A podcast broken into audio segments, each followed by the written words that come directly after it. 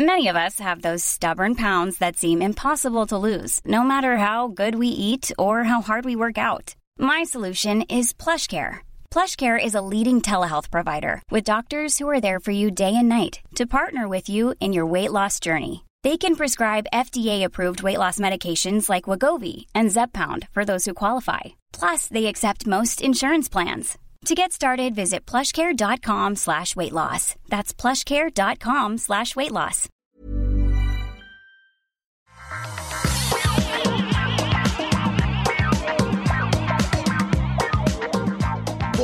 Tous et bienvenue sur le Rendez-vous Tech, l'émission où on vous résume toute l'actu tech, internet et gadgets depuis 2009. On va commencer à mettre une plaque comme dans les restaurants.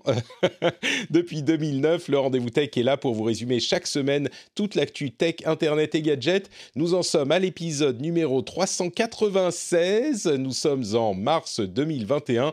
Je suis Patrick et si cet épisode est là, si cette émission continue à exister, c'est grâce au formidable les gens qui soutiennent financièrement l'émission, les gens qui lui permettent de continuer, et notamment Alain Leclerc, Romain Dupont, Kevin Briand, Martial Chauvert, Nicolas Leclerc, Reg Daubeil et les producteurs Léthargique Panda et Remix. Merci à vous tous, en particulier bien sûr aux producteurs, mais en réalité, c'est un grand merci général que j'envoie à toute la communauté de Patreon euh, qui est là et sans laquelle je pense que cette émission n'aurait pas connu la longévité et ne connaîtra pas évidemment la qualité qu'elle a. Enfin, je dis la qualité, c'est un petit peu présomptueux peut-être, mais la raison pour laquelle je peux me permettre de dire ça, c'est que je ne suis pas seul dans cette émission. Là, ça serait un petit peu, comment dire, euh, un petit peu délicat de dire qu'il y a une certaine qualité, mais comme mes invités d'immense qualité sont là aussi, eh ben, on peut le dire. On va vous parler aujourd'hui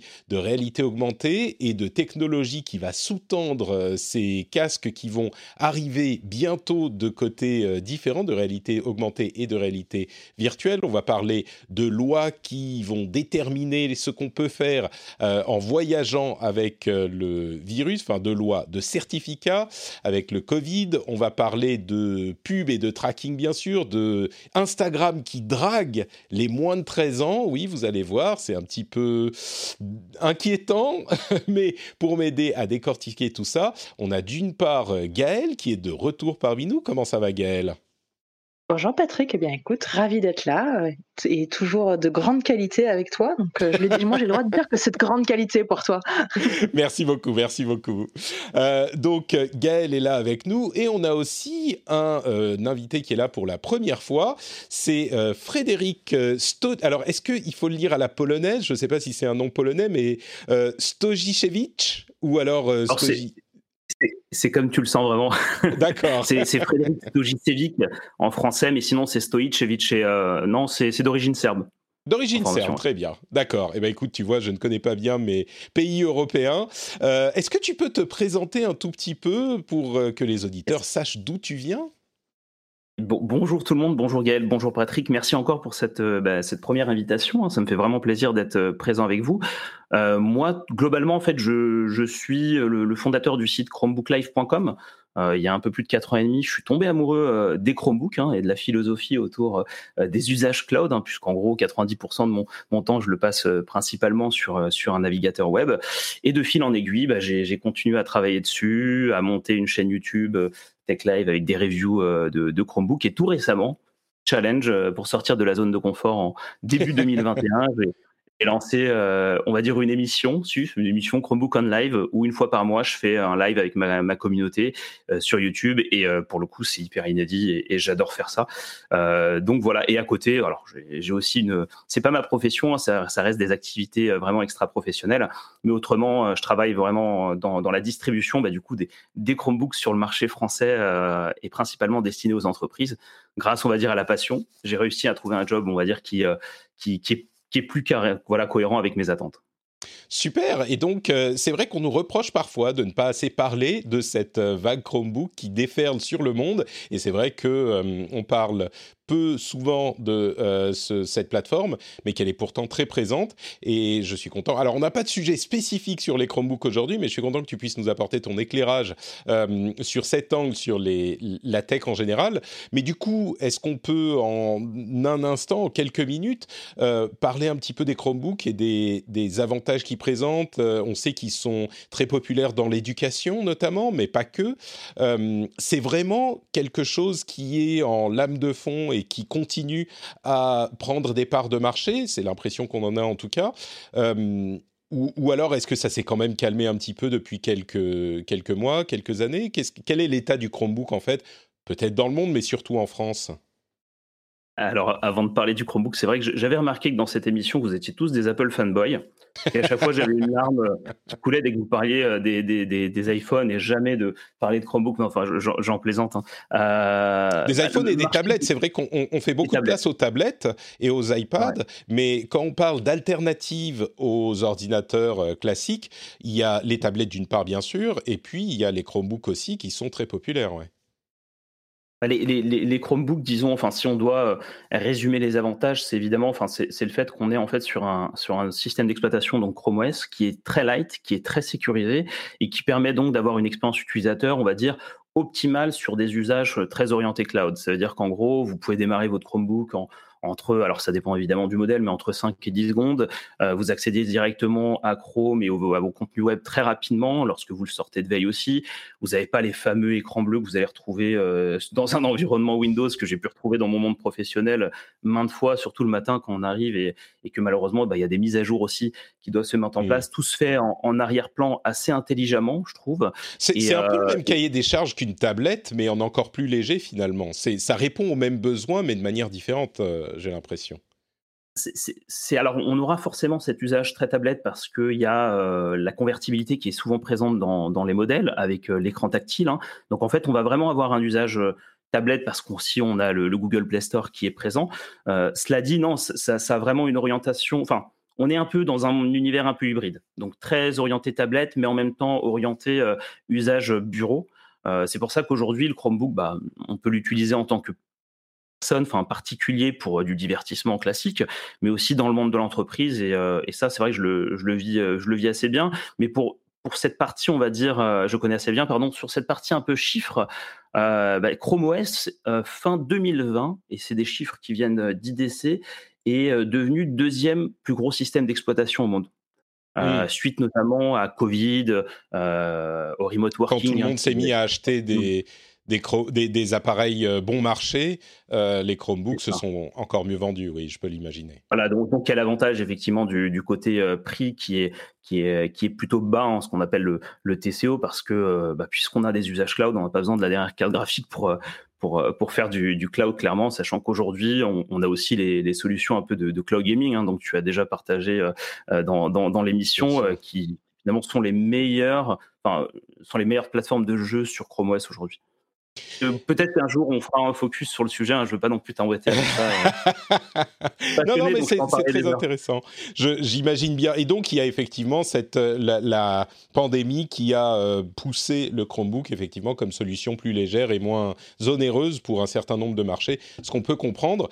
Euh, la chatroom qui est évidemment toujours présente et toujours active pose une question qui est à mon sens un test ultime de ton amour du Chromebook. Du Chromebook euh, il demande est-ce que maintenant tu es en train de participer à l'émission, on le fait par Discord, par ton Chromebook ou est-ce que tu le fais autrement?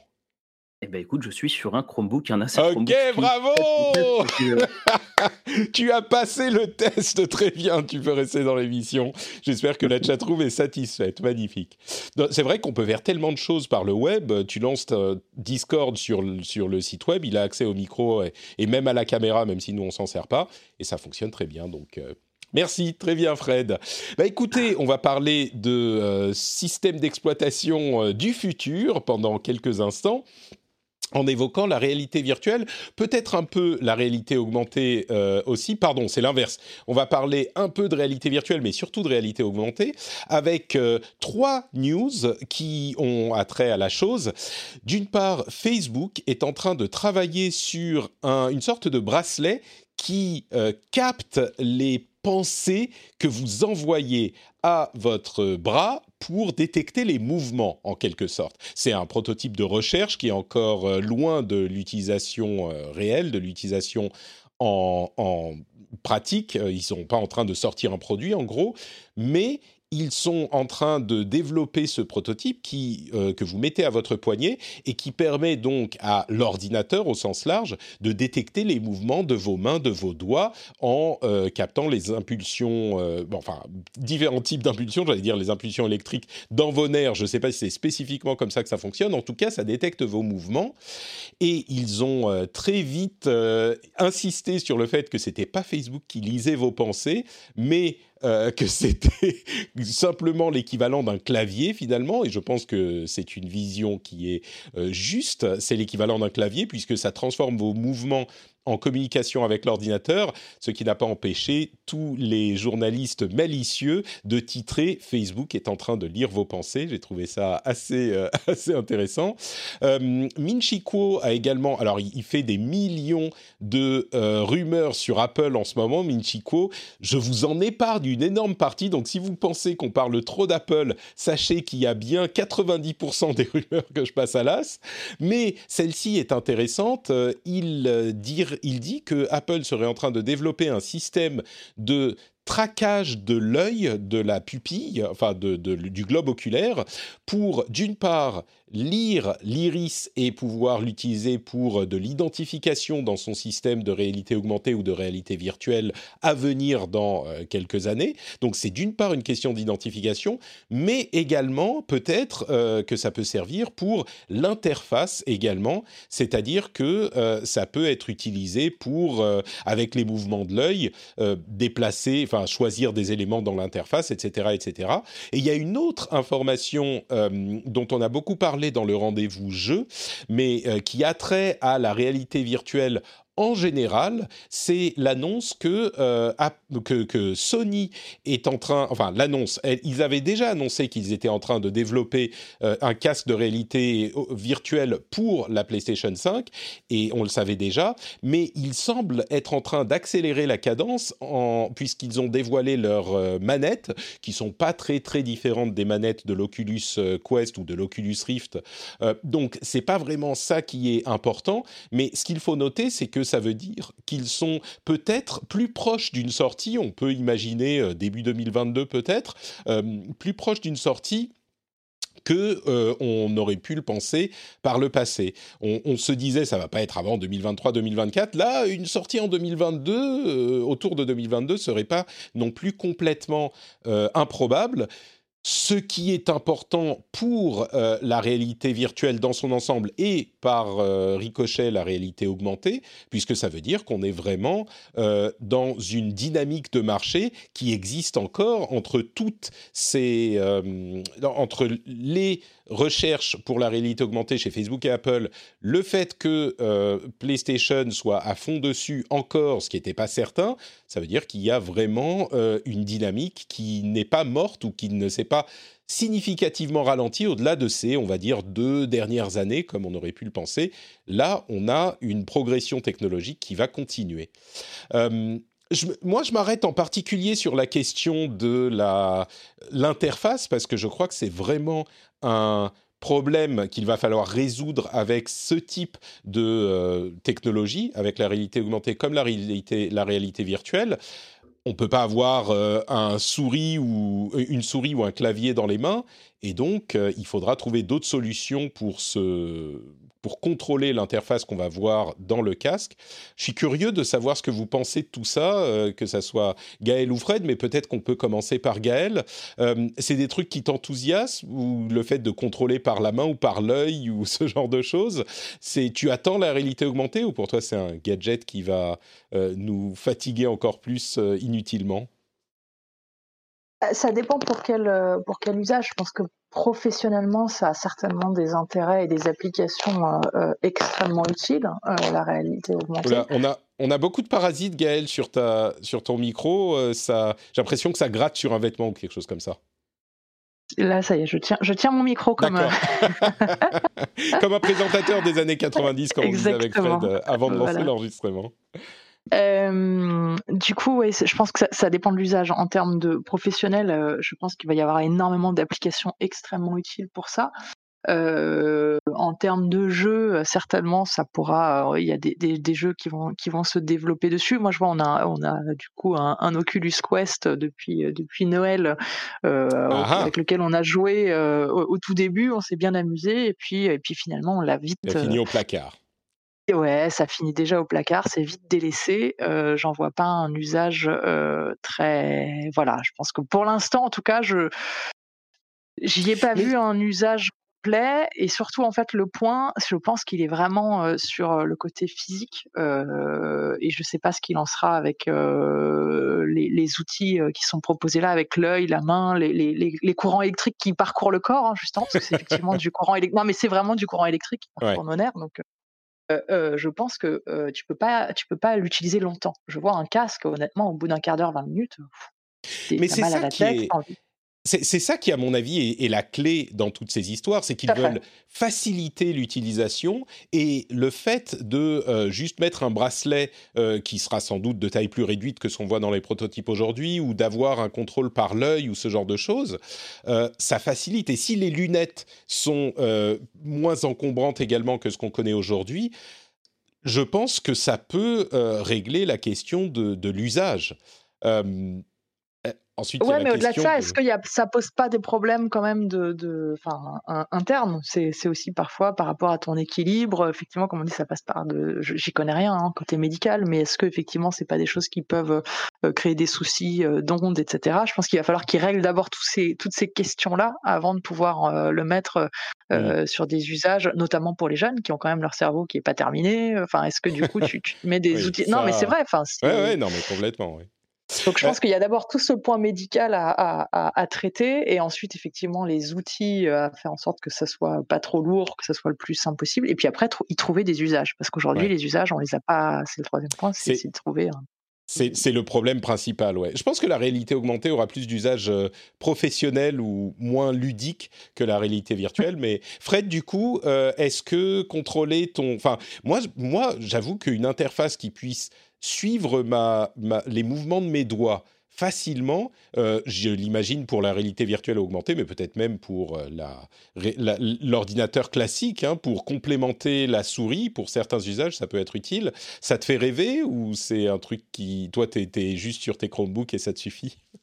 Non, non, quand même pas. Non, non, je, suis très ouvert hein, et technophile plus largement, mais euh, moi je vais plutôt revenir sur la partie euh, réalité augmentée. Hein, j'en euh, moi j'en ai fait l'expérience. Alors je parle pas des lunettes en tant que telles, hein, mais lorsque vous utilisez, je sais pas si vous avez utilisé Google Maps, notamment en réalité augmentée. donc ce qui signifie que lorsque vous levez en fait votre téléphone, vous avez en fait la caméra qui va capter tout l'environnement réel en face de vous, et Google va ajouter typiquement donc des éléments virtuels pour vous indiquer tiens il y a un café ou vous dire lorsque lorsque vous devez tourner à gauche, à droite. Euh, le, faire en, réel, donc à savoir lever son téléphone comme si on était en live, c'est pas très évident. Donc j'imagine qu'au travers de lunettes euh, couplées à un équipement qu'on ne sent pas, ou en tout cas qu'on sent un peu moins, donc j'imagine le, bracelet, ça pourrait être intéressant. Par contre, encore une fois, c'est euh, comment on valide les choses? Enfin, j'arrive pas en fait à percevoir concrètement comment comment ça va se passer. J'avais là, je pense aussi à la pensée, mais je couple aussi avec l'eye tracking. Typiquement, j'avais testé euh, dans la gamme Predator d'Acer euh, l'eye tracking il y a à peu près, je crois, 4 ans avec la technologie euh, Toby, et ça, ça marchait très très bien. Hein. Mmh. Mais depuis, on n'en a pas entendu parler bah et j'ai pas eu d'application dans le monde du jeu vidéo. C'est encore une fois, enfin, comment inciter, je pense aussi les éditeurs et les développeurs à aller là-dessus et à rendre, tu vois, l'eye tracking comme une key feature, quoi. Bah, L'un des avantages de la réalité augmentée, c'est que tu as rarement ton clavier en face des mains quand tu es en train de te balader dans la rue, donc euh, tu es obligé d'utiliser un autre euh, type de périphérique d'entrée. Je peux imaginer par exemple, tu regardes un élément d'interface avec l'œil, et puis tu écartes les doigts comme tu fais un pinch ou, zoom euh, sur ton téléphone, et ça fait quelque chose, ou alors tu tapes deux doigts ou ce genre de choses, comme tu, tu, tu, pourrais faire, ça fait des mouvements de piano, quoi. tu tapes un doigt sur l'autre et puis tu vas très très vite donc on comprend plus ce que tu fais. Moi je peux imaginer que ça pourrait donner quelque chose. Et même pour les pour les ordinateurs plus classiques, ouais, ça pourrait être utilisable. Mais quand il n'y a pas de motivation à utiliser ces nouveaux types d'interface, euh, c'est sûr que c'est moins bah, c'est pas développé. Alors que là, pour la réalité augmentée, ça serait nécessaire. Et je me demande si la réalité augmentée sera pas un vecteur euh, de modernisation de ce genre de choses plus important que la réalité virtuelle. Que la réalité virtuelle a plus de potentiel pour le jeu vidéo, mais moins de, de comment dire, et une application un peu plus limitée. Mais bon. On verra. Juste pour terminer, pour rejoindre ce que disait Gaël, notamment, tu sais, par rapport au port de casque. Enfin, aujourd'hui, la réalité virtuelle, on est quand même sur un casque qui est assez, euh, assez lourd, où là, euh, effectivement, avec la réalité augmentée, on est censé avoir des, lunettes plus ou moins légères, donc ce sera plus facilement, en tout cas, utilisable pour un particulier, euh, ou même dans le monde professionnel, pour pouvoir effectivement profiter de toute la partie air. Et il y a, il y a cet aspect, je pense, équipement. Je crois, effectivement. Euh, deux sujets sur euh, les, lois et les aspects légaux. Euh, on parlait il y a quelques semaines de la question du certificat vert numérique qui devait permettre les voyages dans l'Union européenne dans la période de transition où la vaccination était en cours. Eh ben, on a une réponse à une question importante qui avait été posée parce que le gouvernement français avait déterminé que la vaccination ne serait pas obligatoire et on se demandait du coup comment est-ce que le certificat vert pourrait fonctionner dans un contexte où la vaccination n'est pas obligatoire Eh ben, on a la réponse. En fait, le certificat pourra faire état de la vaccination, bien sûr, euh, et aussi du fait qu'on a, euh, qu'on a eu le Covid et qu'on en a euh, qu'on s'en est remis, ou alors du fait qu'on a reçu un euh, test avec un résultat négatif, euh, avec une date bien sûr j'imagine, mais donc ça veut dire que euh, pour la validité du certificat pour pouvoir voyager, on peut soit présenter son certificat de vaccination, soit présenter un résultat de test négatif qui serait à peu près équivalent sur une période donnée. Donc voilà, c'est la, la question qu'on avait posée trouve sa réponse euh, là-dedans. Et l'autre euh, sujet qui est intéressant, c'est euh, une, comment dire, une poussée alors je sais que c'est un petit peu une plaisanterie quand on dit désormais, quand on parle de start-up et de start-up nation, mais l'Union européenne essaye de pousser son secteur tech et on a vu pendant la pandémie à quel point c'est important. il se trouve que le commissaire européen Thierry Breton a euh, initié, ou en tout cas est en train de valider, une proposition qui, me paraît intéressante, qui serait euh, euh, d'augmenter l'attractivité et la facilité des startups en Europe en faisant deux choses. D'une part, en facilitant l'obtention de visas pour les travailleurs qualifiés qui pourraient bah, qui pourraient euh, être employés dans ces startups, donc pour pouvoir les attirer du monde entier, attirer les talents du monde entier, et d'autre part faciliter le processus de création de sociétés. L'idéal étant que une société puisse être créée en un jour pour moins d'une centaine d'euros. Et à, ce stade, il y a 25 pays de l'Union européenne qui ont signé le, euh, cadre, donc euh, bon, quasiment tout le monde est pour. Donc voilà, ça risque d'arriver et c'est vrai que euh, ça peut, euh, comment dire, ça peut faire sourire certains de se dire euh, ah on se préoccupe des startups mais c'est vrai que la question de la tech est évidemment essentielle et dans un monde où les choses peuvent dérailler assez vite il est important qu'on ait au-delà même de la question de la pandémie, il est important qu'on ait nos champions de la tech et jusqu'à maintenant, ça s'est pas vraiment généralisé, on va dire. Donc peut-être que ça, ça pourrait être une petite pierre en plus qui pourrait aider.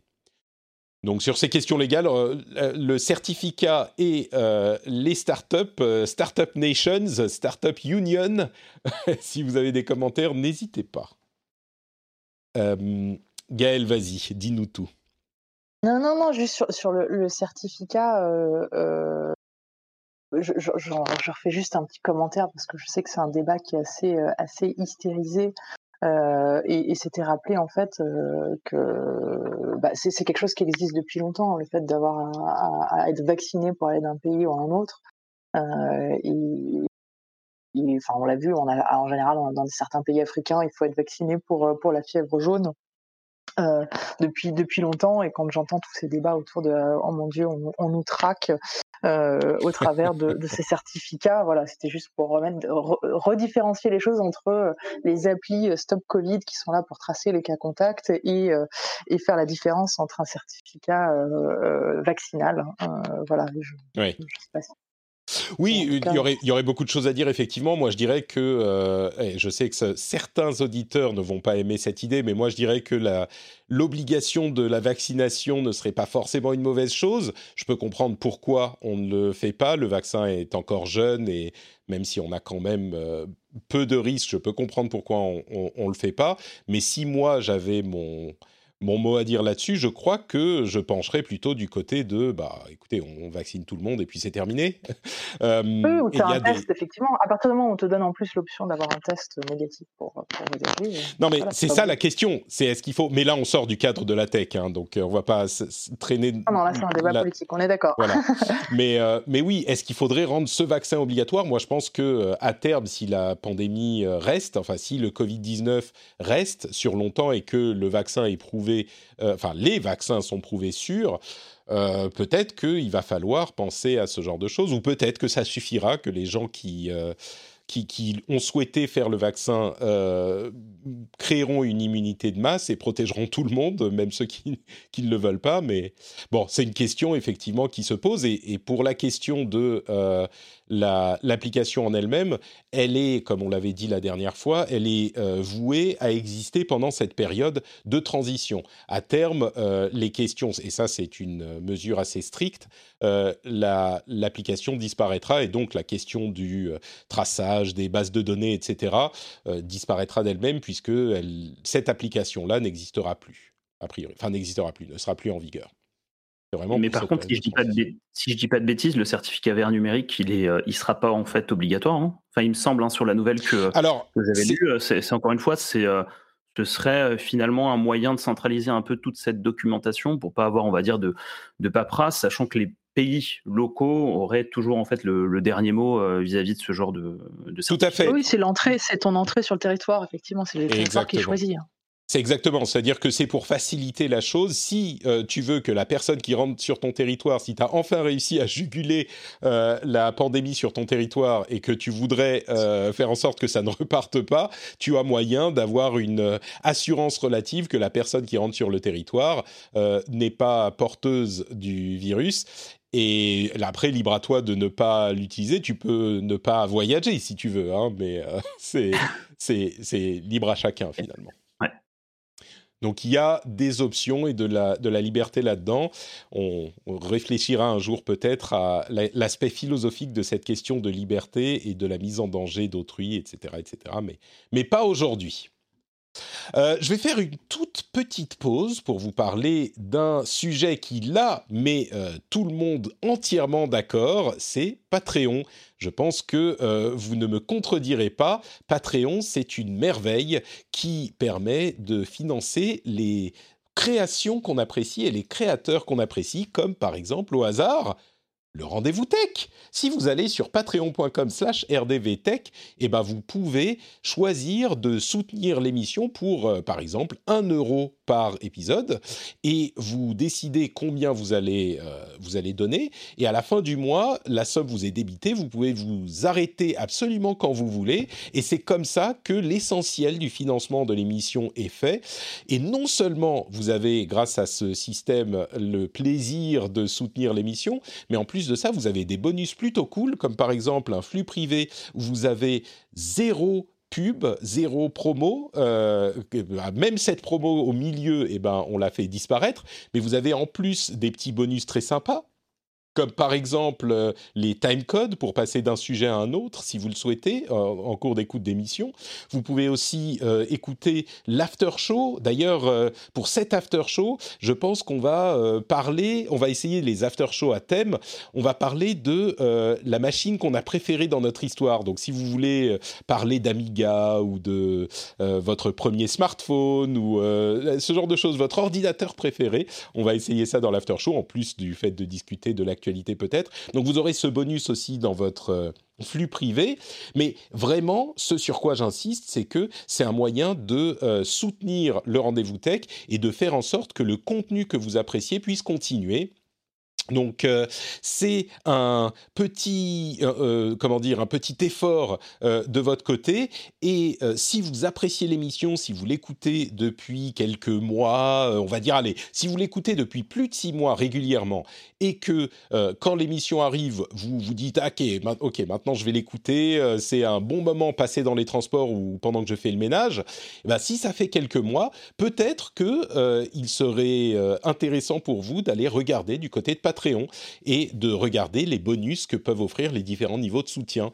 Et non seulement vous serez euh, un soutien actif, mais en plus vous aurez cette, cette fierté. Je parle souvent du Cling Patrick. Qu'est-ce que c'est que le Cling Patrick? C'est le moment où vous rentrez chez vous, ou alors euh, le, moment où vous, oui, le moment où vous arrivez chez vous, vous mettez les clés dans le bol à l'entrée, ça fait cling, et là vous dites. Oh il faut que je pense à aller voir sur Patreon. C'est un réflexe pavlovien que j'insinue dans votre cerveau. Et bien là, au lieu de euh, vous dire il faut que je vois si je dois soutenir, et ben vous vous dites mais je soutiens Patrick et j'en suis tellement fier. C'est un moyen de vous faire plaisir finalement. C'est ça que j'essaye de j'essaye euh, de vous apporter. En fait, c'est pour vous que vous soutenez le rendez-vous tech. Bon, pour moi un petit peu aussi, il faut être honnête. Donc merci à tous ceux qui soutiennent le rendez-vous tech, merci à tous ceux qui euh, décident peut-être aujourd'hui ou demain de le faire. Quand vous rentrez chez vous et que vous mettez les clés dans le bol, allez voir sur patreon.com slash rdvtech et le lien est bien sûr dans les notes de l'émission. I'm Sandra, and I'm just the professional your small business was looking for. But you didn't hire me because you didn't use LinkedIn jobs. LinkedIn has professionals you can't find anywhere else, including those who aren't actively looking for a new job but might be open to the perfect role, like me. In a given month, over 70% of LinkedIn users don't visit other leading job sites. So if you're not looking on LinkedIn, you'll miss out on great candidates like Sandra. Start hiring professionals like a professional. Post your free job on linkedin.com/people today. Millions of people have lost weight with personalized plans from Noom, like Evan, who can't stand salads and still lost 50 pounds. Salads generally for most people are the easy button, right? For me, that wasn't an option. I never really was a salad guy. That's just not who I am. But Noom worked for me. Get your personalized plan today at Noom.com. Real Noom user compensated to provide their story. In four weeks, the typical Noom user can expect to lose one to two pounds per week. Individual results may vary. Merci à vous tous. Alors, on continue avec les news diverses. On parle un petit peu de, pub et de tracking. Google rejoint Apple en décidant de réduire la commission qu'il euh, prélève sur les ventes d'applications euh, pour les développeurs qui ont généré moins d'un million de revenus sur euh, l'année et ils passent leur commission de 30 à 15 Donc c'est vraiment exactement la même chose que pour Apple. Euh, Sensor Tower a euh, relevé un chiffre intéressant.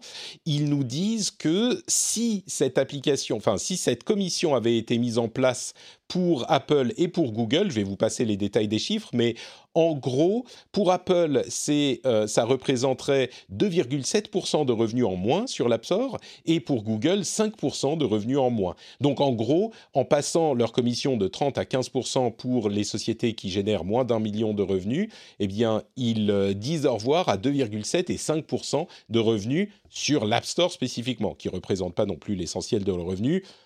En gros, ils vont survivre.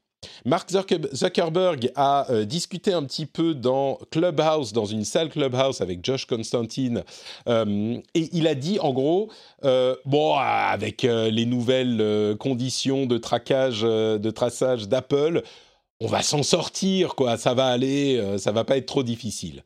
Et c'est marrant parce que j'ai l'impression qu'ils commencent à voir qu'ils vont pas réussir à faire euh, rebousser chemin à Apple et que légalement ça va pas bien se passer. Donc ils commencent à communiquer le fait que bah pour eux ça change pas grand chose parce qu'ils sont des chats très gros, etc., etc. Euh, et puis pour cette question de, stratégie de, Facebook, on a aussi de plus en plus d'indications qui sont en train de recentrer ou en tout cas de proposer, euh, de préparer des propositions très euh, euh, différente de ce qu'on avait avec le flux, le newsfeed, qui était personnalisé, et qu'il se dirige vers une plateforme de publication avec euh, des outils de newsletter, comme le fait d'ailleurs un petit peu Twitter avec ses derniers rachats, mais aussi des, des, outils pour des auteurs pour qu'ils écrivent dans des petits groupes, qu'ils pourraient éventuellement payer eux-mêmes, etc., etc. Donc une alternative au newsfeed qu'on connaît depuis dix ans. Donc voilà pour le groupe pub et tracking. Là encore, je vous laisse la parole.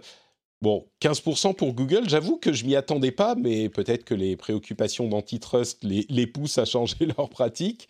Et puis Zuckerberg qui retourne un peu sa veste sur l'identification, euh, les, protections des utilisateurs chez Apple, c'est intéressant aussi. Est-ce que ça vous inspire, inspire quelque chose, euh, Gaël, dis-nous? Non, mais écoute, moi je trouve que c'est des nouvelles où tu sens que tu sens qu'il y a une transition qui est en cours. Euh, pour tous les gros. Hein, euh, voilà, Google qui, qui change, euh, qui, enfin, ils bougent sur des sujets sur lesquels on les attendait depuis longtemps. Ils ont mis le temps, euh, que ce soit Google ou même Facebook, euh, quand ils font des, des choses qui vont dans le bon sens, on ne peut dire que que, que c'est bien. on ne peut être que positif. Et puis, on attend que ça, ça, la transition continue. Je pense qu'il y a encore beaucoup de choses à faire, mais c'est des, des pas intéressants. Euh, que ce soit en termes bah, pour les développeurs, effectivement, que ça passe à 15%, c'est bien, ça va, ça va permettre aux plus petits de, de pouvoir euh, grossir et évoluer. Euh, ça, ça va aider la Startup Nation, on va dire. euh, et, euh, et pour Zuckerberg, bah, il n'a pas le choix, donc il est acculé, il faut bien qu'il avance, mais au moins, bah, au moins ça avance. Donc, mmh.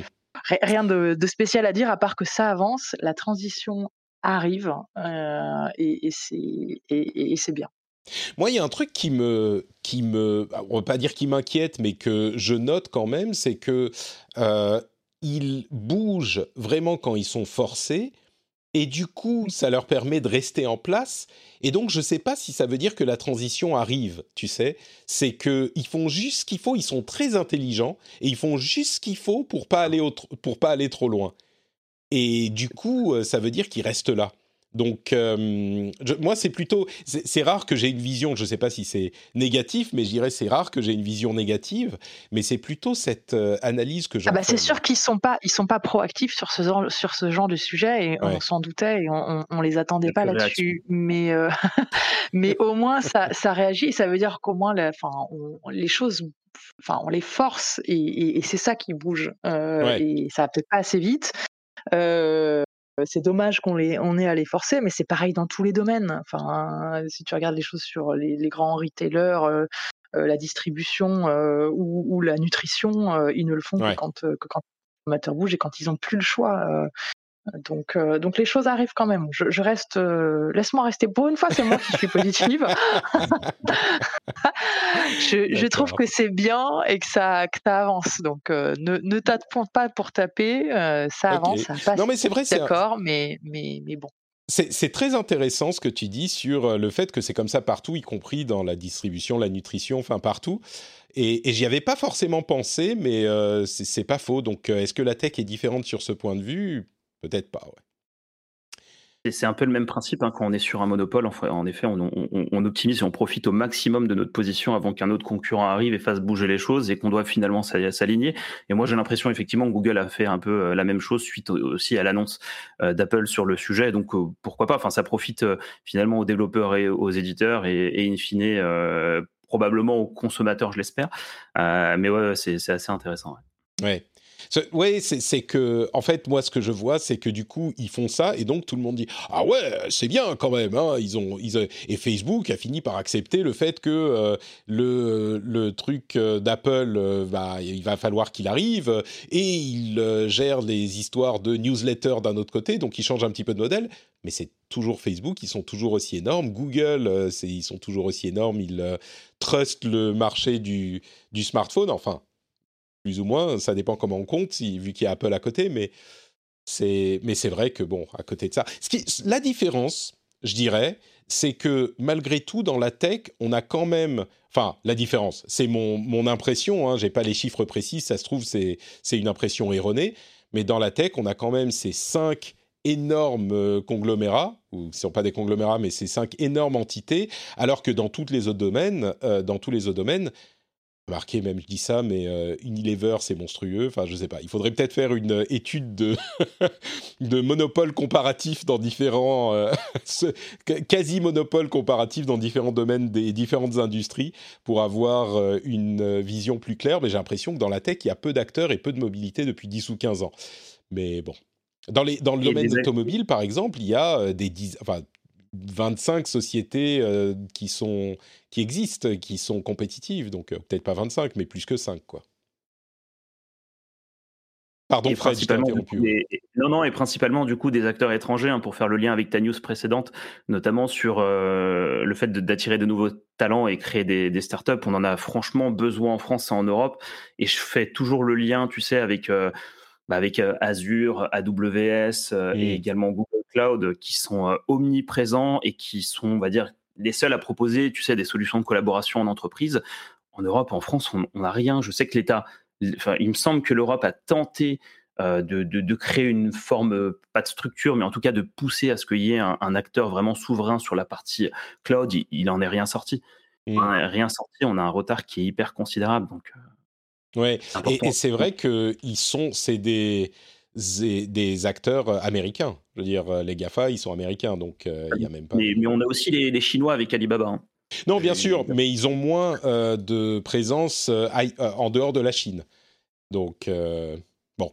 justement, si on peut parler un tout petit peu, bon, en continuant sur les réseaux sociaux, avec Instagram qui, et ça, je suis sûr que ça intéresse euh, Gaëlle spécifiquement, puisqu'elle travaille beaucoup. J'ai aimé la façon dont tu l'as présenté d'ailleurs. C'était très tendancieux. Écoute, je disais, Instagram drague les euh, moins de 13 ans, effectivement. Euh, il y a quelque chose d'un peu particulier dans ces, dans ces mouvements de Facebook. D'une part, ils ont interdit aux adultes d'écrire en privé aux mineurs qui ne, leur, qui, ne, les suivent pas.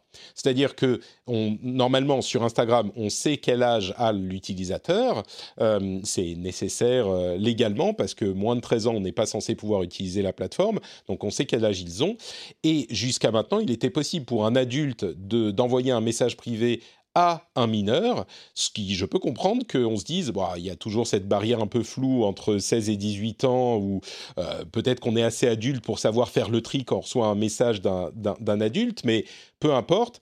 Instagram interdit maintenant aux adultes d'envoyer un message privé à un mineur qui ne les suit pas déjà. Donc si la personne vous suit déjà, vous pouvez. Ce qui semble être un bon compromis. Mais surtout, la raison pour laquelle je dis ça, c'est que il semblerait que euh, Facebook soit en train de travailler sur une version d'Instagram qui soit spécifiquement dédiée aux euh, enfants de moins de 13 ans. Et c'est toujours, euh, il y a toujours plein de choses à prendre en considération parce que les enfants de moins de 13 ans peuvent assez facilement euh, enfin, se, créer un compte sur Instagram, et je ne doute pas que beaucoup d'entre eux le font. Et en plus de ça, Instagram et Facebook sont en train de euh, perdre de plus en plus de la jeunesse euh, vers d'autres apps, peut-être plus Snapchat maintenant, mais en tout cas TikTok, c'est sûr. Donc peut-être qu'ils sont en train de créer quelque chose de spécifiquement ciblé sur la jeunesse pour cette raison aussi. Donc il y a tout un tas de raisons qui euh, pourrait être, euh, euh, qui pourrait justifier cette initiative. Et en plus de ça, je suis tombé sur une autre news qui est liée, qui me paraît très intéressante, qui est l'application, l'application Yubo qui est une application qui est spécifiquement ciblée sur les jeunes pour qu'ils contactent des étrangers. Et alors là, évidemment, vos yeux s'écarquillent. Euh, vous vous dites, mais attendez, attends, c'est pour des jeunes, pour des adolescents, pour qu'ils contactent des étrangers. Vous commencez à avoir peur de questions de prédateurs et tout ça. Mais la philosophie de l'app est vraiment intéressante. Ça vient de euh, deux personnes qui se sont rendues compte que euh, on avait beaucoup de solitude et encore plus en période de pandémie. Ils ont travaillé, ils ont commencé le travail bien avant, mais finalement, l'idée de pouvoir rencontrer dans l'espace numérique des gens qu'on ne connaît pas déjà, ça peut être une opportunité intéressante à de nombreux égards. Et eux euh, sont en train de développer la chose.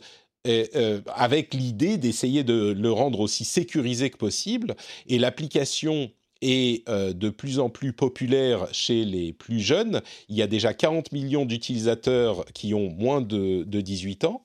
et l'application a explosé, je crois que c'était quelque chose comme 400% d'augmentation cette année.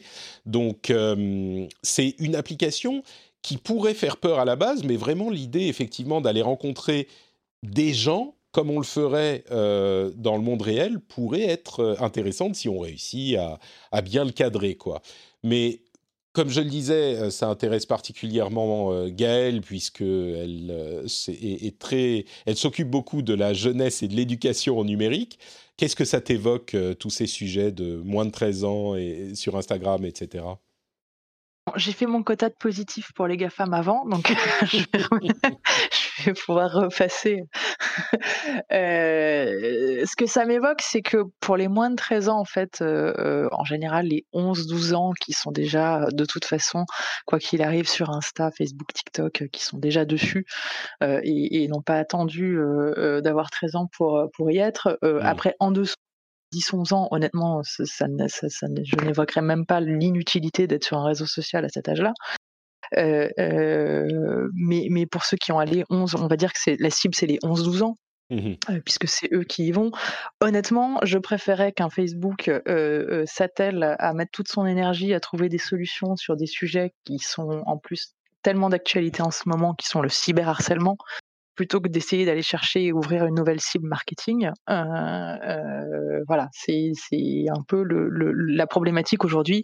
Elle est vraiment liée. Alors évidemment, euh, que les, les, les adultes n'aient pas accès aux, mineurs euh, et puis ne puissent pas leur envoyer de message, ça me paraît être une évidence euh, et une fonctionnalité juste absolument nécessaire, même si on sait qu'ils peuvent de toute façon se créer un compte. Euh, de toute façon, les vrais prédateurs réussiront, réussiront. Mais bon, si déjà on limite, c'est pas mal. Est-ce que c'était une chose qu'on avait, qu'on demandait en fait, qui était une, un changement qui était demandé depuis longtemps, ou est-ce que c'est un truc auquel on n'avait pas forcément pensé et quand Instagram l'a annoncé, c'était ah ouais, ok, cool, c'est bien. je, je suis curieux. Euh, je ne saurais pas te dire si, enfin, je peux pas répondre pour pour le monde entier, mais mais je j'ai pas le sentiment que c'était un vrai euh, un vrai point. En tout cas, c'est pas un point qu'on entend de la part des associations de parents, des écoles, mmh. etc. C'est pas c'est pas c'était pas un point que moi j'ai entendu revenir euh, particulièrement, parce qu'encore une fois, les vrais les, les vrais prédateurs sont bien plus malins mmh. et, et c'est pas ça le, plus gros problème. Même si évidemment ça ça pose non, mais mais ça non, néanmoins ça reste utile et, et c'est bien et ça limite et est, très bien, donc positif. En revanche, effectivement, le, Insta pour les, aller, les 10-12, on va dire, voilà, comme je le disais, je pense qu'il y a des sujets qui sont déjà trouvons des solutions sur le cyberharcèlement et apprenons aux jeunes à être sur un réseau social, les bonnes règles, les bonnes règles de bonne conduite. Et, savoir l'utiliser plutôt que de créer, parce que tu auras beau le faire que pour eux, ça n'empêche que la mmh. violence, la haine sera quand même là. Euh, parce que c'est comme ça aujourd'hui que sont utilisés euh, euh, les réseaux sociaux.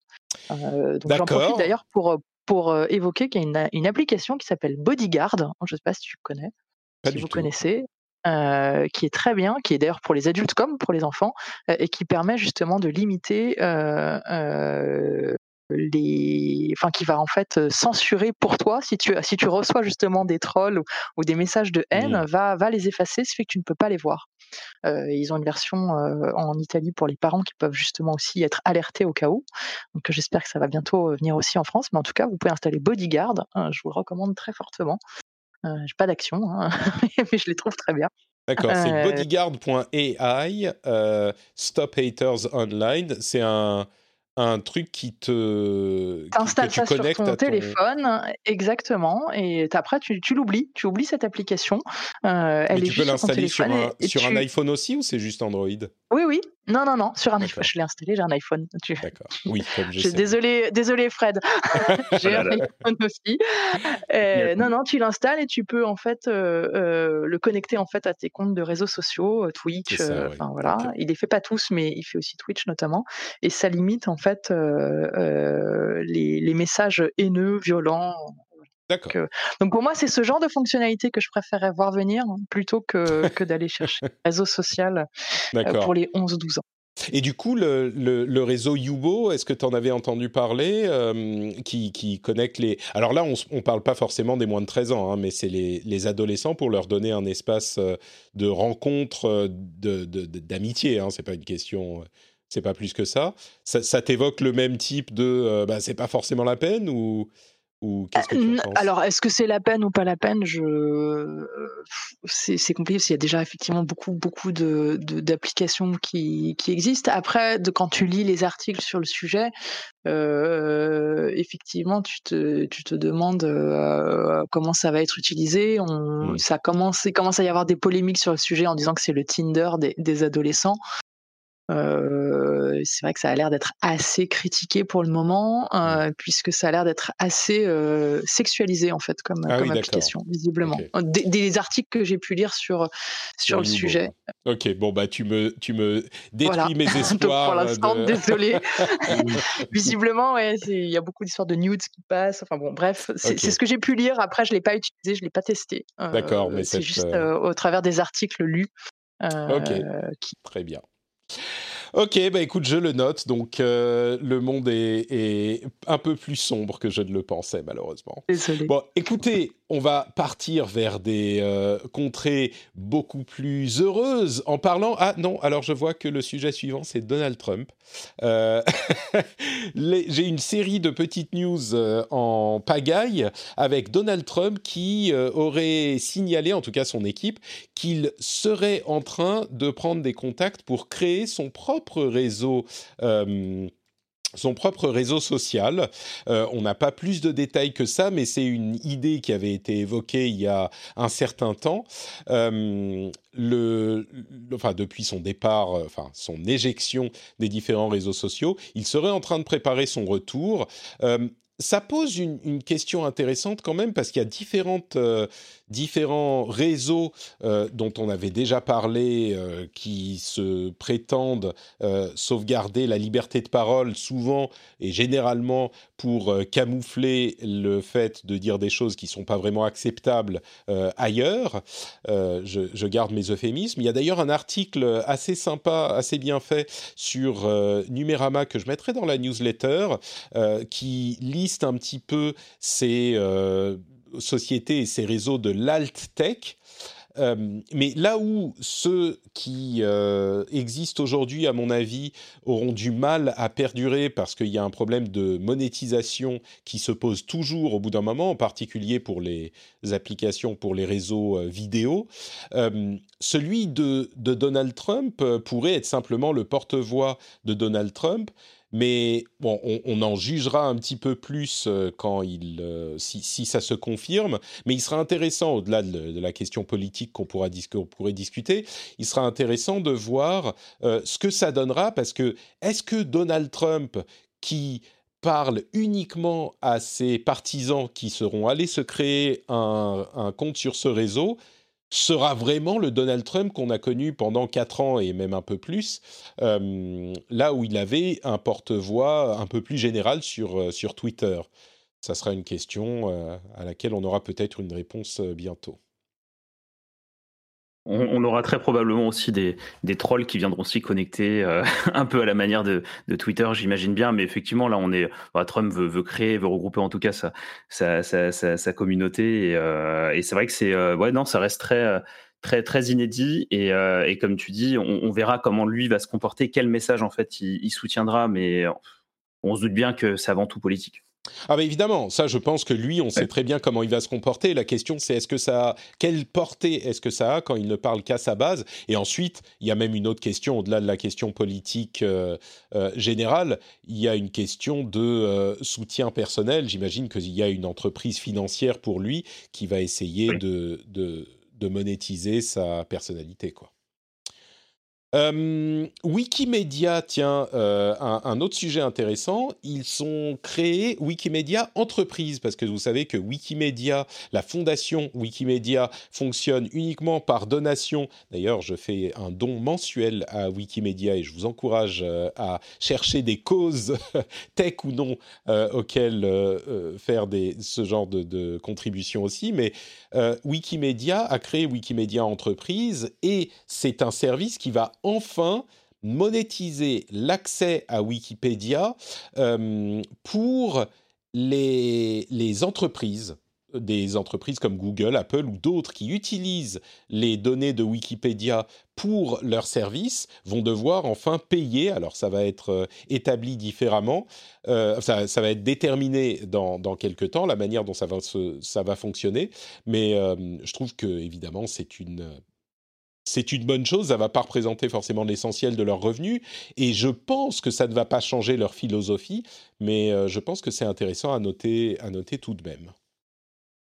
Wikimedia, c'est bien la, banque d'images hein, de, Wikipédia, hein. enfin en d'autres termes. Alors, Wikimedia, c'est la fondation qui gère Wikipédia, Wikitionnaire, euh, etc. C'est l'ensemble de tout l'univers Wikipédia. Donc, euh, c'est au niveau corporate de Wikipédia qu'ils sont en train d'établir euh, d'autres vecteurs de financement.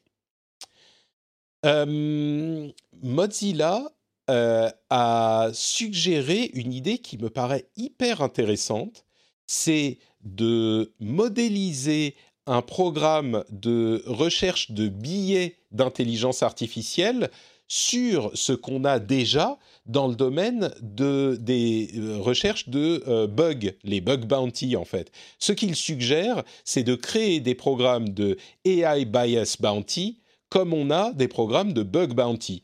Donc, euh, rechercher des biais qui sont souvent des biais racistes ou sexistes dans les algorithmes d'intelligence artificielle parce que euh, le, matériel sur lequel ils sont créés, sur lequel ils sont entraînés, sont généralement biaisés également, parce qu'ils viennent du monde réel et qu'on a plus de données d'une certaine nature. Euh, et donc, pour, c'est à mon sens, une idée très constructive. C'est vraiment l'idée de dire, OK, on a ce problème, il est là, qu'est-ce qu'on va faire, qu'est-ce qu'on peut faire pour le résoudre? Eh ben, un système qui a été, euh, qui a prouvé son efficacité dans un autre domaine et qui pourrait être appliqué ici serait un système de bah, chaque société qui a une, des algorithmes importants de, basés sur de l'intelligence artificielle disent bah, si vous trouvez un biais de telle ou telle nature, on va vous payer un petit peu. Et ça encourage, comme dans le domaine euh, des, bugs et de la sécurité informatique, à euh, pousser des gens à, essayer de trouver euh, ces bugs ou ces biais. J'ai trouvé ça très intelligent et j'espère que ça va être mis en place. Euh, le HomePod d'Apple, tenez, faisons un petit titre euh, un petit peu buzzy là, un petit peu, euh, un petit peu putaclic. Saviez-vous que votre HomePod peut vous espionner et savoir quelle température il fait chez vous? Non, tout le monde s'en fout de la question de la température peut-être. On a découvert que les HomePod mini avaient des capteurs de température et d'humidité qui sont pas activés donc ils ne sont pas utilisés aujourd'hui, mais peut-être qu'à terme, ça pourrait euh, rentrer dans le cadre d'une euh, initiative un peu plus large de, bah, je sais pas, de santé connectée du côté d'Apple, qui aurait déjà installé un certain nombre d'HomePod mini avec ces capteurs. Euh, bon, je ne sais pas si c'est le truc le plus révolutionnaire de la Terre, mais je trouve que ça pourrait être intéressant s'ils vous permettent d'avoir une comment dire Je sais pas si c'est un contrôle de la qualité de l'air non plus quand c'est seulement avec du la température et l'humidité, mais ça peut servir à je sais pas des, trucs. C'est peut-être pour nous contrôler. On ne nous dit pas tout. Pour nous quoi, pardon, Gaël Je dis pour nous contrôler, on ne nous dit pas tout. Oui, non mais c'est ça. contrôler la température de chez... Ah, je sais. Ils vont nous notre température et notre humidité. non, mais c'est chez nous. C'est-à-dire que comme ils ont notre localisation, ils savent où on est, on connaît la température de l'appartement, et donc ils savent le différentiel entre la température extérieure et la température à l'intérieur, ils savent à quel point on utilise de l'énergie pour chauffer trop chez nous et contribuer au réchauffement climatique. 19 degrés dans la maison, les enfants. C'est ça qu'il faut faire. Donc euh, voilà, Apple va pouvoir nous... ah, tu, tout à coup, tu es bien content de ne pas être chez Apple, hein, Fred c'est ça. c'est, c'est, et, on me pose la question assez judicieusement euh, dans la chat room euh, pour la prise de température corporelle. Comment on fait avec le HomePod? C'est, c'est une question tout à fait légitime. Et en Bluetooth. Surtout pertinent en période de Covid. Hein. oui, non, mais exactement, c'est ça. Mais bon, ceci dit, euh, baisser la température d'un degré chez soi, ça peut faire beaucoup. Et nous qui sommes à la, campagne avec pas de chauffage central, je peux vous dire qu'on en est très conscient. Euh, il semblerait que euh, l'une des agences fédérales américaines et le MIT soient en train de développer des prototypes de dollars numériques.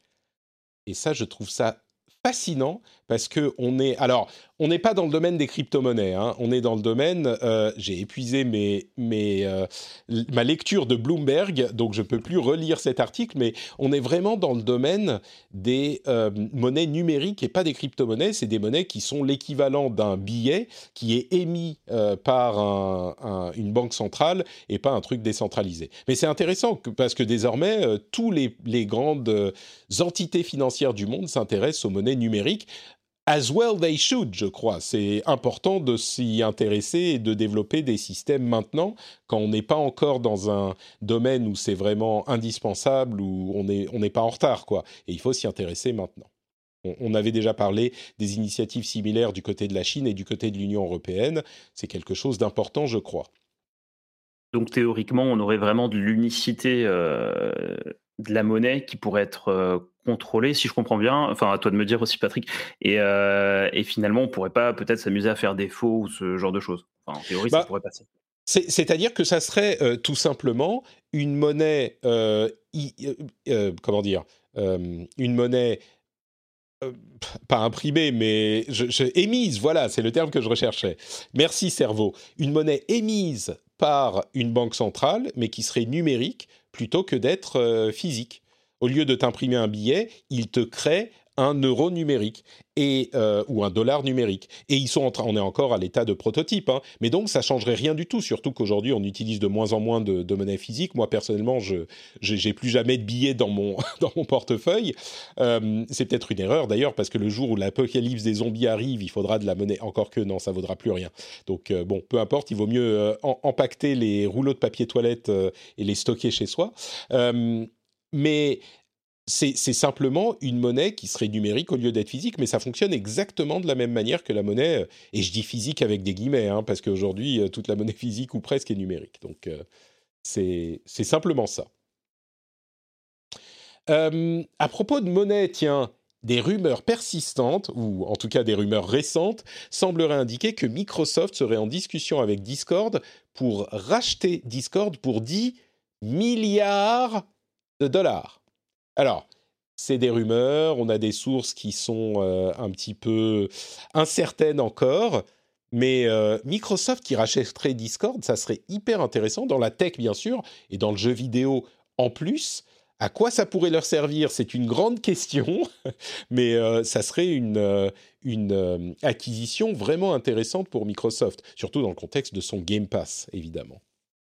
Vous pensez que c'est possible, ça? Vous voyez une, une, utilité que, que Microsoft aurait pour euh, Discord? Ils ont déjà Teams, ils ont déjà plein de choses.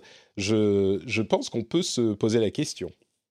Je pense que ce que tu disais par rapport au Game Pass, ou en tout cas par rapport à l'univers du jeu vidéo, c'est peut-être, euh, ce serait peut-être un moyen euh, intégrer directement à toute l'offre Xbox de pouvoir, tu vois, lancer des parties euh, dans une room spécifique, tu vois, créer bah, typiquement ce que tu as fait notamment pour le, pour le rendez-vous tech, mais à ce qu'on lance un jeu tous ensemble sur un autre device, j'en sais rien, après je suis pas non plus un spécialiste Xbox sur le sujet, mais ça pourrait être effectivement intégré pour, pour faire enfin, l'équivalent qu'on a sur PlayStation, si je dis pas de bêtises, c'est les... ah j'ai oublié les groupes, euh, tu sais, pour pouvoir discuter. Oui, il y a des groupes, mais ces technologies existent sur le euh, Xbox Network aussi et sur le PlayStation Network. Euh, il s'appelle le Xbox Network maintenant. Mais c'est vrai que par exemple, intégrer Discord directement à tout l'écosystème Xbox pour faciliter le fait de lancer des jeux de l'un à l'autre facilement avec le groupe dans lequel on est déjà dans Discord, ça serait intéressant. Il pourrait faire un tout petit peu de marketing en plus. Il pourrait intégrer le Nitro, l'offre Nitro au Game Pass, euh, l'offre Discord de Nitro. Et puis, euh, Discord s'étend au-delà du jeu vidéo depuis un bon moment, donc il y aurait une opportunité là-dedans aussi. Euh, peut-être intégrer Discord à la console, de manière à ce que nos amis et nos groupes qui sont déjà constitués sur Discord soient portés sur l'écosystème Xbox et donc fluidifier tout ça. Oui, il y, y a des opportunités, c'est sûr. Et puis ils sont pas à l'abri de, de, de, combiner Teams et Discord. Hein. Ça, oui, ça me paraît quand même. Tu crois? Moi, ça me paraît quand même un peu inspiré l'un de l'autre peut-être, mais combiné, ça serait une machine à gaz, je crains. Non, ils en tueront, ils en tueront un en tout cas. Je sais pas. Hein. Moi, je suis pas sûr. Moi, je crois que les deux ont des usages différents. Teams, c'est vraiment très professionnel. Discord, euh, ou peut-être, je sais pas. J'ai pas vraiment utilisé Teams en fait, donc euh, j'ai juste l'expérience de Slack, qui, à mon sens, était une utilisation un peu différente. Mais... Ouais, mais tu vois, Discord, tu commences à l'utiliser à titre professionnel aussi. Peut-être, euh, c'est vrai. Hmm. Peut-être, peut-être. On nous demande ce que ce qu'est Nitro. C'est vrai que certains d'entre vous ne savent peut-être pas. Nitro, c'est un abonnement à Discord qui vous permet de débloquer certaines fonctionnalités. En gros, Discord est gratuit et Nitro vous débloque des petites fonctionnalités qui sont pas très très importantes pour être honnête, mais euh, qui sont sympas et qui financent le, service. Euh, ça pourrait être euh, une, possibilité pour, pour Microsoft. D'ailleurs, à propos de travail pendant la pandémie, Zoom a annoncé qu'ils avaient, ils avaient mis en place un kit de développement pour que d'autres sociétés puissent intégrer le système Zoom et les meetings Zoom à leurs applications. C'est hyper intéressant pour moi, ça prouve à quel point Zoom a bien géré euh, leur explosion pendant la pandémie, parce que pour moi, c'est vraiment, si on doit déterminer un grand gagnant de cette pandémie dans le domaine de la tech, Bon, alors il y en a plein, mais euh, un qui était peut-être un petit qui est devenu gros, c'est Zoom. Et là, ils continuent à gérer leur euh, expansion de manière très intelligente, je trouve. Donc euh, peut-être d'un écosystème Zoom qui s'étend dans d'autres applications. Je trouve ça assez intéressant. C'est vrai que Zoom a eu cette stratégie d'opportuniste, en tout cas, enfin moi je l'ai vécu en live parce que bah, j'utilise aussi Teams et Google Meet euh, en parallèle et, euh, et les, le reproche de départ, c'est évidemment que, que l'écosystème, enfin pardon, que la solution Zoom ne soit pas tant sécurisée que ça. Euh, mais c'est avec le temps, enfin ils ont ils ont réussi à gagner rapidement en notoriété, en en utilisation de l'application pour que derrière ensuite ils comblent en fait ces, ces, ces, problèmes de sécurité. Donc ça, ça a été ça a été en fait effectivement un bon moyen de d'accélérer hein, cette cette période de, de, remote working et le coupler via des API à d'autres application, ouais, c'est la, porte ouverte en fait aux développeurs d'intégrer Zoom dans, dans, quelconque euh, application. On peut imaginer euh, vraiment plein de choses. Je suis, je suis, assez d'accord, ouais, ils ont, ils ont géré ça. Et la question de la sécurité, qui était un gros problème au tout début, qu'ils ont finalement, on se rend compte, euh, dont ils n'ont pas trop souffert au final parce qu'ils ont bien géré. Un truc qui fait souffrir, et ça va être notre dernier sujet, un truc qui fait souffrir une industrie dont on vous parlait il y a quelque temps, c'est l'industrie automobile qui souffrent de l'absence de euh, puces qui, qui, qui, sont euh, trop demandées pour euh, suivre la demande. En fait, on n'arrive pas à en fabriquer assez. Et donc, l'industrie automobile a été impactée. On a un exemple, le dernier exemple en date, c'est des voitures de General Motors qui vont être construites avec des modules de régulation et de gestion euh, de, du fuel, enfin de, l'essence, de l'alimentation du moteur, euh, qui seront désactivés, ou en tout cas qui, ne qui n'y seront même pas parce qu'ils n'ont pas les puces pour faire ça. Et donc, la consommation de ces véhicules va augmenter. Euh, c'est des, des pick-up généralement en plus, si je ne me trompe pas, qui vont du coup souffrir de, de, de, consommation accrue à cause de cette absence de, enfin, de ce manque de, de puces. Ils espèrent que ça va pas durer trop longtemps, mais ils ont été contraints, entre guillemets, de choisir de ne pas intégrer ces modules pour pouvoir continuer à fabriquer, puisqu'ils n'en ont pas assez. C'est un petit peu malheureux. Et on aimerait que ça ne soit pas le cas, euh, mais voilà, c'est une des conséquences de la euh, pénurie de puces dont on vous disait il y a quelques semaines qu'elle touchait euh, d'autres domaines que simplement la tech. Et ben voilà, c'est un exemple, euh, encore un exemple. Et c'est tout pour cet épisode du rendez-vous tech. Merci beaucoup à tous les deux de m'avoir accompagné dans ce petit voyage, dans ce petit picorage de News Tech. Avant de se quitter, j'aimerais que vous nous rappeliez où on peut euh, vous retrouver. Commençons par Fred, euh, qui est notre invité d'honneur aujourd'hui, on va dire. Fred, euh, où te retrouve-t-on sur Internet? Bah écoutez, alors sur le site directement chromebooklife.com ou bien sur Twitter, at chromebooklife, tout simplement. Merci encore, hein, Patrick, pour l'invitation. Mais je t'en prie, un, vrai plaisir. Le lien vers euh, tes comptes Twitter seront dans les notes, enfin sera dans les notes de l'émission. Évidemment, merci Fred. Et Gaël, où te retrouve-t-on?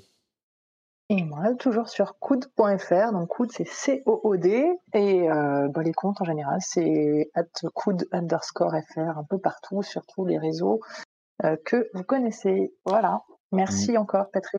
Merci à toi aussi, Gaël. Coud, et on mettra le lien vers ton compte Twitter à toi dans les notes de l'émission. Pour ma part, c'est NotePatrick sur Twitter, Facebook et Instagram. Vous pouvez aussi me retrouver sur YouTube pour des vidéos de jeux vidéo ou sur Twitch pour les lives de, des émissions qu'on enregistre ben, en live, évidemment, avec une chatroom fort sympathique. Et vous pouvez aussi soutenir le rendez-vous tech sur patreon.com slash rdvtech. Vous le savez, euh, vous avez le lien dans les notes de l'émission et c'est le moyen de soutenir euh, l'émission. J'en parle souvent, mais c'est vraiment important. C'est comme ça que l'émission est financée dans son immense majorité. Donc il est important que euh, les auditeurs prennent cette décision, passent ce, ce, petit pas si vous appréciez le contenu que nous produisons. Donc patreon.com slash rdvtech Tech. Et l'un des bonus que vous avez, il y en a plusieurs, mais l'un des bonus, ça sera l'after show qu'on va enregistrer maintenant avec des membres de la communauté. Euh, vous pourrez l'écouter dans votre flux privé et je pense qu'on va parler, alors peut-être un petit peu de l'actu, mais aussi euh, on tente le sujet de l'after show avec votre machine préférée de votre histoire. Je sais qu'on est un petit peu plus âgé que la moyenne des 13 ans d'Internet, donc peut-être qu'on a ce genre de souvenirs ici. On va plonger un petit peu dans la nostalgie. Les auditeurs de l'after show pourront entendre cette petite discussion sympathique et un peu plus détendue. Si vous voulez en profiter, vous pouvez devenir euh, patriote sur patreon.com slash rdvtech. Je vous fais de grosses bises à tous et à toutes et je vous donne rendez-vous la semaine prochaine si vous ne faites pas partie des patriotes. Ciao ciao